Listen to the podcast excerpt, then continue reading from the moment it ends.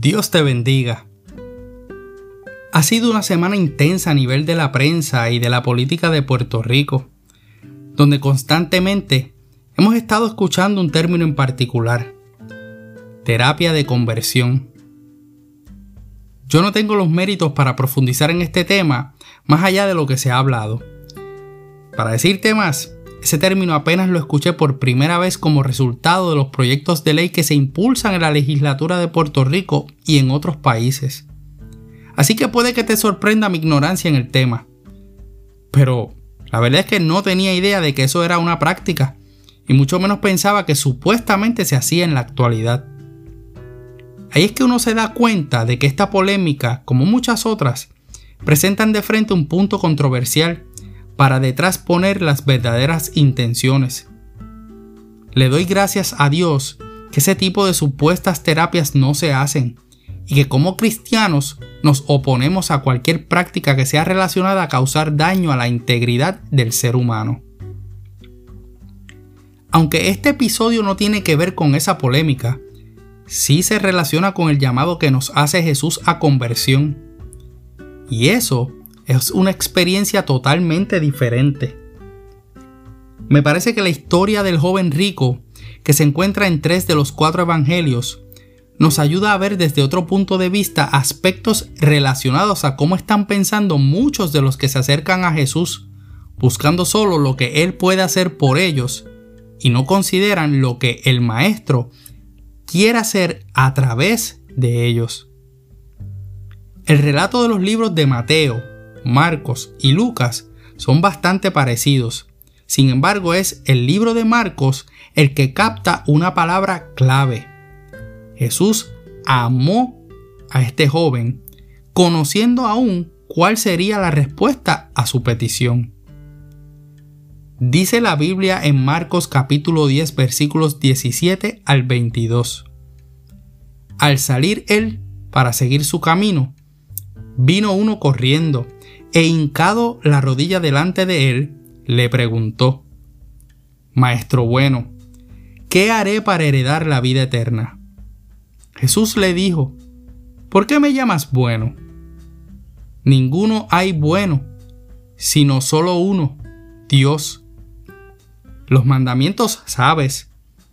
No adulteres, no mates, no hurtes, no digas falso testimonio, no defraudes honra a tu padre y a tu madre. Él entonces respondiendo le dijo, Maestro, todo esto lo he guardado desde mi juventud. Entonces Jesús, mirándole, le amó y le dijo, Una cosa te falta. Anda, vende todo lo que tienes y dalo a los pobres, y tendrás tesoro en el cielo. Y ven, sígueme tomando tu cruz.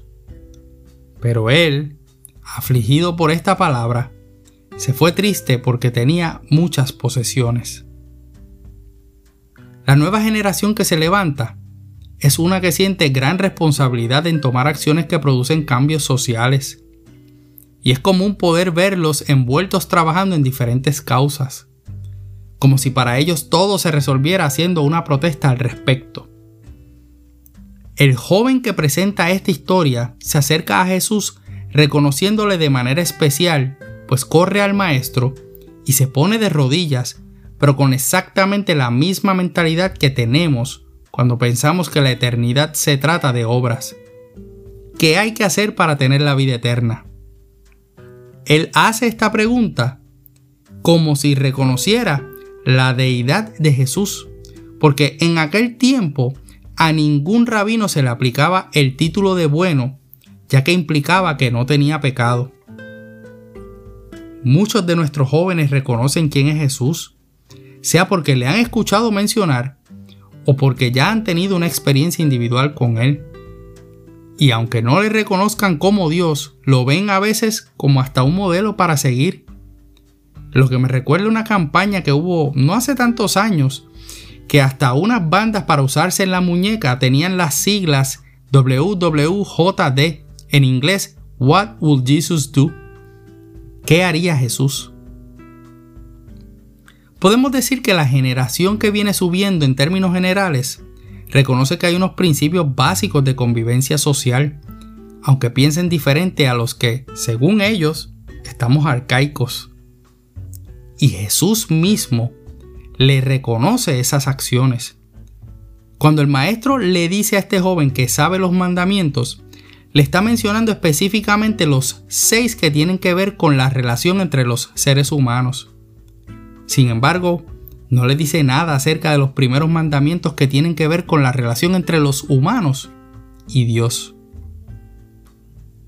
Muchos pudieran cumplir con esa segunda sección de mandamientos, no adulterar, no matar, no hurtar, no decir falso testimonio, honrar al padre y a la madre. La pregunta es, ¿qué hacen para cumplir con la primera sección? Amar a Dios sobre todas las cosas, no hacer imagen ni inclinarse a ellas, no tomar el nombre de Dios en vano.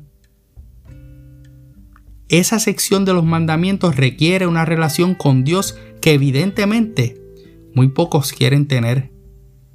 Y cuando miramos los comportamientos de los que dicen imitar a Jesús, algunas veces pasan por alto que Él siempre estaba en contacto con el Padre. De la misma manera que Jesús confrontó con su realidad a este joven rico de que tenía que dejar todas aquellas posesiones materiales que le daban un estatus y un poder social, hoy te lanza el mismo reto. ¿Qué cosas estás dispuesto a dejar, sean materiales o espirituales, para ir tras el Mesías y seguirle tomando tu cruz? Orgullos, diplomas académicos, posturas intelectuales, posiciones sociales, pensamientos de moda actual.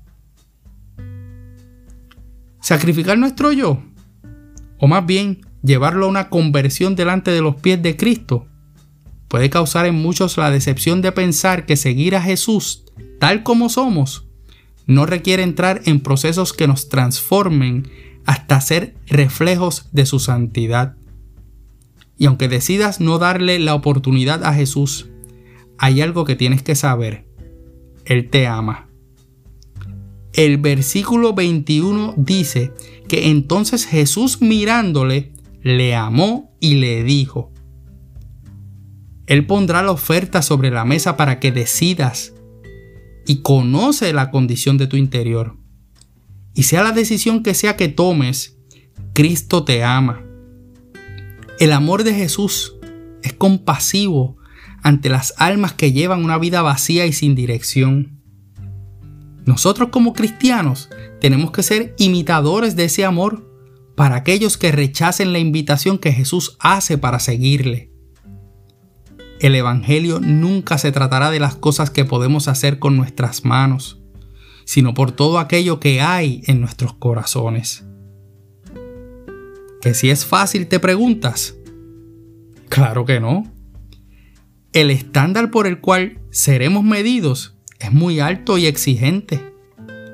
Pero la buena noticia que Jesús te dice hoy es que para los hombres es imposible, mas para Dios no, porque todas las cosas son posibles para Dios.